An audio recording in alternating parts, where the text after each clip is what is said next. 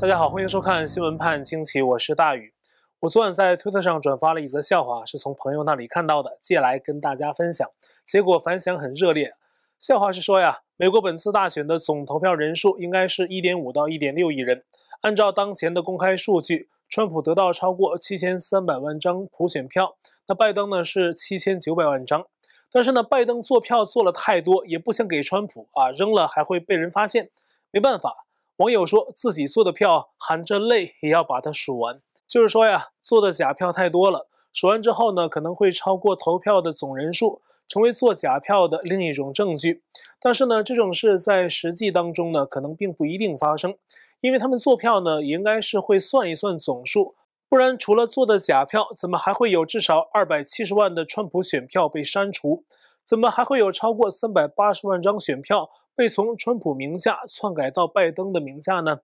这些数据呢，我们之前节目中都跟大家介绍过。这次大选作弊背景不简单，很可能经过了周密的计划，是一场集团作案，甚至牵扯多个外国独裁政权的干预。背后的这些东西正在越来越多的被挖出。那今天的节目中呢，大家也会看到更多例证。川普团队的大律师林伍德十一月十一号在一场专访中说，这次大选是某些势力制定的一个周密的计划，二十年前就密谋要推翻美国政府的计划。十一月十六号，林伍德律师又发推文说，拜登和其他许多人除了被长期监禁，什么也不会得到。很多人不喜欢不确定性，那么等待真相呢，等的可能有点不耐烦。他提醒人们要保持坚强和信念。坚信真相，因为左派的计划中就包括限制和控制信息，让人们感到疲惫。林伍德说，现在还没有完全和敌人开战，但他说他们会很快动手并取得胜利。这是一场为了自己、家人、后代争取自由的斗争。真相总会战胜谎言。美国总统川普十月十六号晚上发布了一则推文，他说呀，刚刚在内华达州有一场大胜。民主党人在克拉克县委员会委员选举中的结果被拒绝了，因为呢，选票有巨大的出入，而且呢，这张选票使用的跟总统大选使用的是同一张选票。只看川普的推文，我们很多人会不太清楚他的所指。我们深入了解一下，川普的这则推文呢，指的应是内华达州克拉克县的 C 区选举，这里的选票数是克拉克县总数的六分之一。而克拉克县呢，是内华达州人口最多的县。县委员会 C 区的选举，竞争者在共和党候选人斯塔夫罗斯·安东尼，还有民主党候选人罗斯·米勒之间展开。选举中，C 区一共投下十五点三万票，民主党人米勒胜出，但是仅仅以十票领先。不过，克拉克县办公室却发现有一百三十九张票有问题，比如有六个人在县之内的拉斯维加斯投了两次票。而这一百三十九张票啊，足以翻盘选举。那刚才呢，我们也说到了，这次选举中的选票呢，跟在总统大选中使用的选票是同一张选票。那么总统大选中怎么会多出这么多选票呢？因此，在 C 区的选举整个被作废。川普说这是场大胜，因为呢，这个县的做法对川普在总统选举的法律战上能起到积极作用。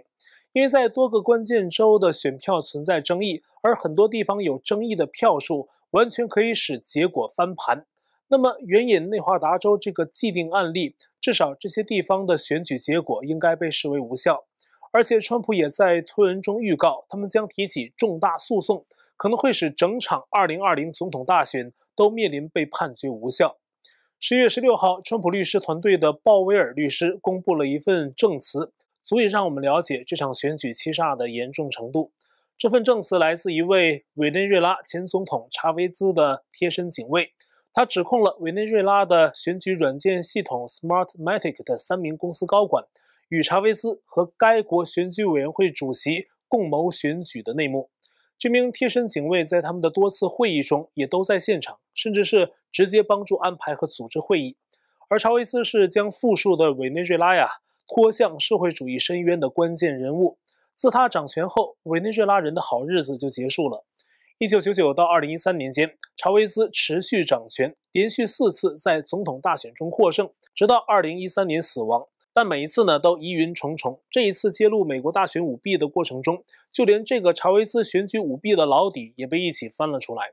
查韦斯的贴身警卫说，他见证了 Smartmatic 这个复杂的电子选票操作系统的诞生和运作。它能够让查韦斯操纵大量的选票，无论是地方的还是国家的，并可以指挥选票系统选出自己中意的候选人，以便持续掌权。因此，查韦斯没有输过一场选举。而实际上，利用 Smartmatic 这款软件，它不仅可以保证自己选举得胜，还可以操纵市长、乡镇、国会或是其他的党派内的任何一场选举。而且，Smartmatic 创制了一个程序，这个程序呢可以使选民在投票系统中被匿名。当选举结果出来后，人们是无法回溯到具体都是谁投的票，也就是给后期查证选票造成了困难。二零一三年，查韦斯死后。同样是社会主义者的马杜罗，在当年四月十四号参加所谓的选举，争取成为查韦斯的继任者。爆料警卫说，在选举过程中，马杜罗的对手拉登斯基在当天下午一度以两百万票的优势领先马杜罗。马杜罗眼见必输无疑，下令委内瑞拉几乎所有地区断网两个小时，对选票结果进行更改。期间，Smartmatic 将拉登斯基的票篡改给马杜罗。当网络重新启动之后，变成马杜罗领先对手二十万票。虽然优势微弱，但是马杜罗赢了选举。马杜罗的胜利不禁让我们想起了美国今年大选夜发生的情景，简直是太像了。十月三号午夜，美国至少五个使用了 Dominion 投票系统的州突然停止计票。停止计票前呢，川普优势明显，但是第二天一早，情况发生了戏剧性的变化，拜登占据了大选优势。一些午夜时分停止计票的州，比如威斯康辛和密歇根州，纷纷由红转蓝。后来呢，宾州也变成了蓝色。对美国来说，这名警卫的更重磅指控是，在美国本次大选中广泛使用的 Dominion 投票系统，还有其他的投票软件系统，它们的基础架构设计都是基于 Smartmatic 系统。这个来自于委内瑞拉独裁者的选举操作机制。简而言之，这名警卫说。Smartmatic 的机制存在于美国所有投票软件系统的 DNA 里面，而 Dominion 系统用来存储、传输和计算选民 ID 数据，还有投票数据的方法与软体设计，基本是与 Smartmatic 相同。而且呢，Dominion 还跟 Smartmatic 公司一同开展业务，他们的作弊方式会让普通人难以检测到操作的痕迹。早在查韦斯时期，Smartmatic 选举操作系统。就被广泛输出，还包括玻利维亚、尼加拉瓜、阿根廷、智利等。而更可疑的是，曾任 Smartmatic 董事会主席的美国退休将领尼芬格，在拜登自封为后任总统后，进入了拜登的政府过渡团队，参与国土安全部的过渡工作。川普律师鲍维尔女士近日对媒体表示，Dominion 还有 Smartmatic 投票系统就是为操纵选举打造的。他并严厉批评中情局、联邦调查局失职，甚至质疑他们中有人直接卷入了2020总统大选的舞弊活动。一个比较突出的表象是，无论中情局还是联邦调查局，都收到了很多关于 Dominion 选举舞弊的举报，但是呢，这些机构却毫无作为。鲍威尔律师说：“这不禁让我联想，到底有多少中情局的人想借助这个作弊软件达到自己的目的？”他并在更早一些的采访中直接提到，联邦调查局长雷应该被开除。利用计算机技术舞弊已经成了本次大选中左派人士黑操作的主要方式，还有其他的舞弊行为也持续的被曝光。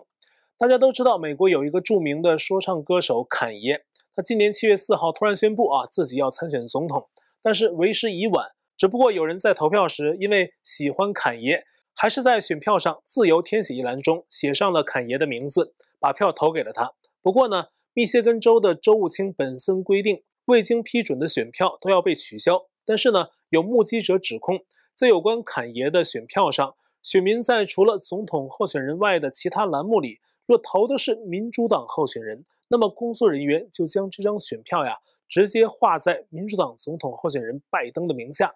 报道说，相关的选票也有几千张。还有一个案例，十月十七号，加州洛杉矶的地检署发出了一个官方通讯稿，提到有两个拉丁裔的人给无业流浪者伪造选民登记表，达到了八千张。但这类行为呢，不是个案。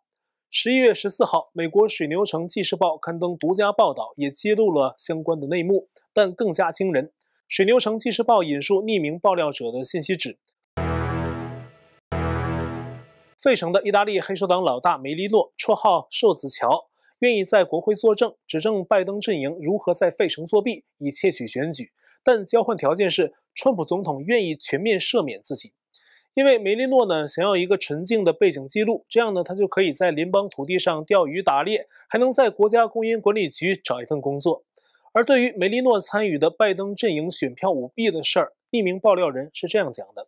十一月三号，在投票结束前几个小时，费城选举办公室的民主党人向梅利诺提供了多箱的空白选票，梅利诺将这些选票运到了费城南部的两个私人住宅。梅利诺的几个手下在那里没日没夜地填写选票，但是呢，这些人的酬劳也很丰厚，填写一张选票就可以得到十美元，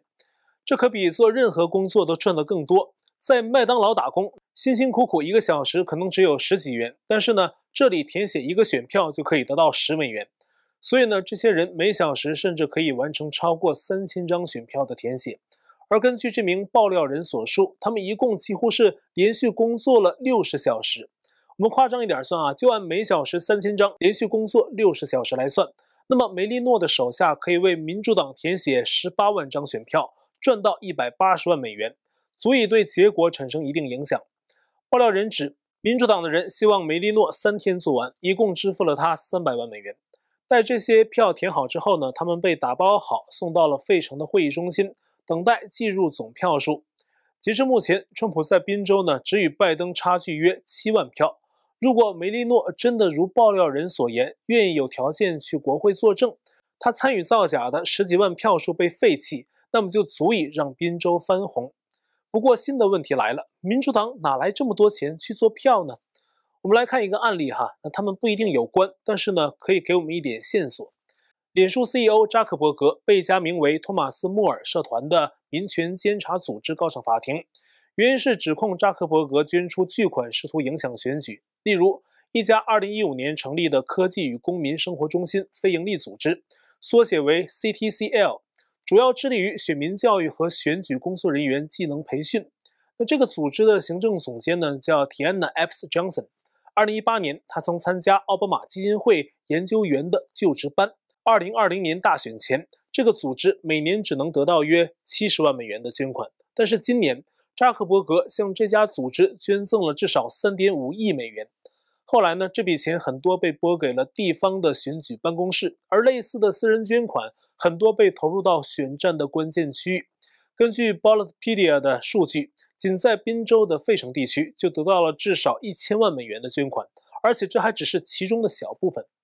目前，美国西岸的科技大公司对于美国政治的干预，甚至于介入选举的事情，越来越受到关注。共和党联邦参议员 Josh Hawley 在十月十七号质问脸书 CEO 扎克伯格。根据一名前脸书职员的证词，脸书工作人员与推特和谷歌一起联合行动，参与对部分网络内容的审查和修改的决定。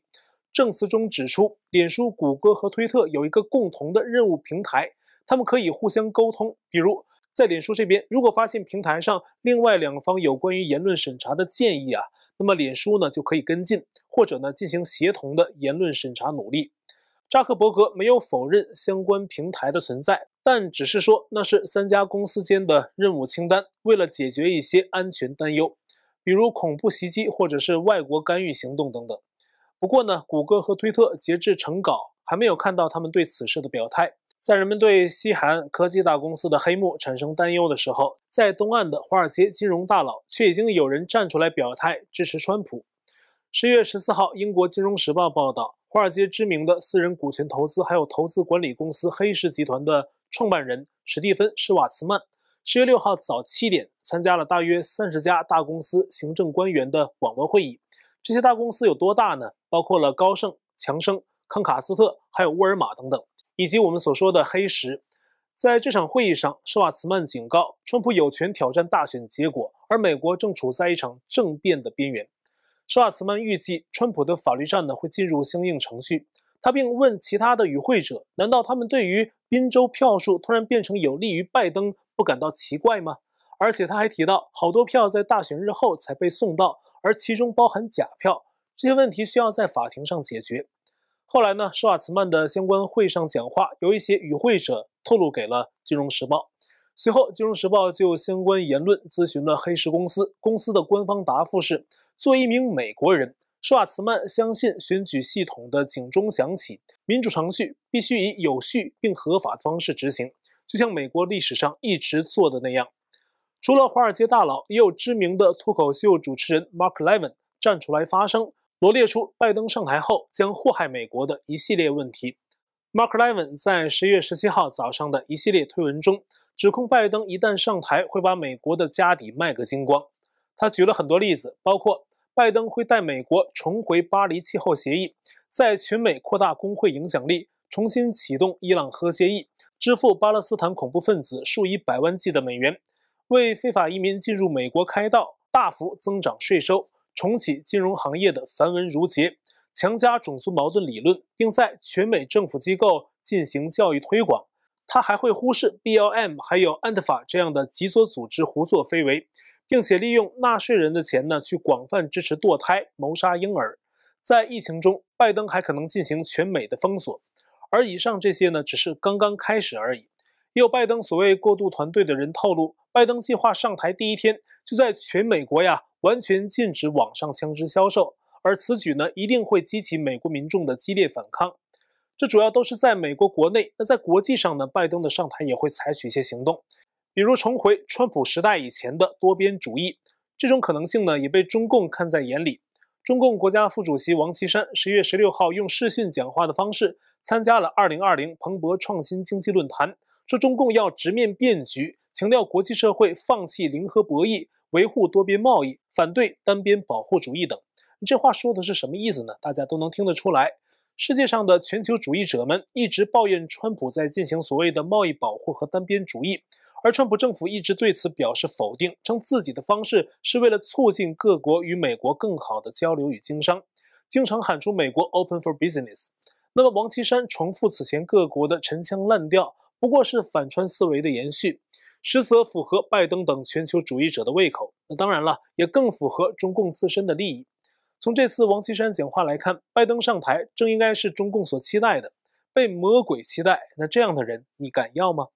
此外呢，王岐山的讲话从另外一个侧面也能看出中共现在面临的经济危机，而川普政府的制裁则是造成中共困境的重要因素之一。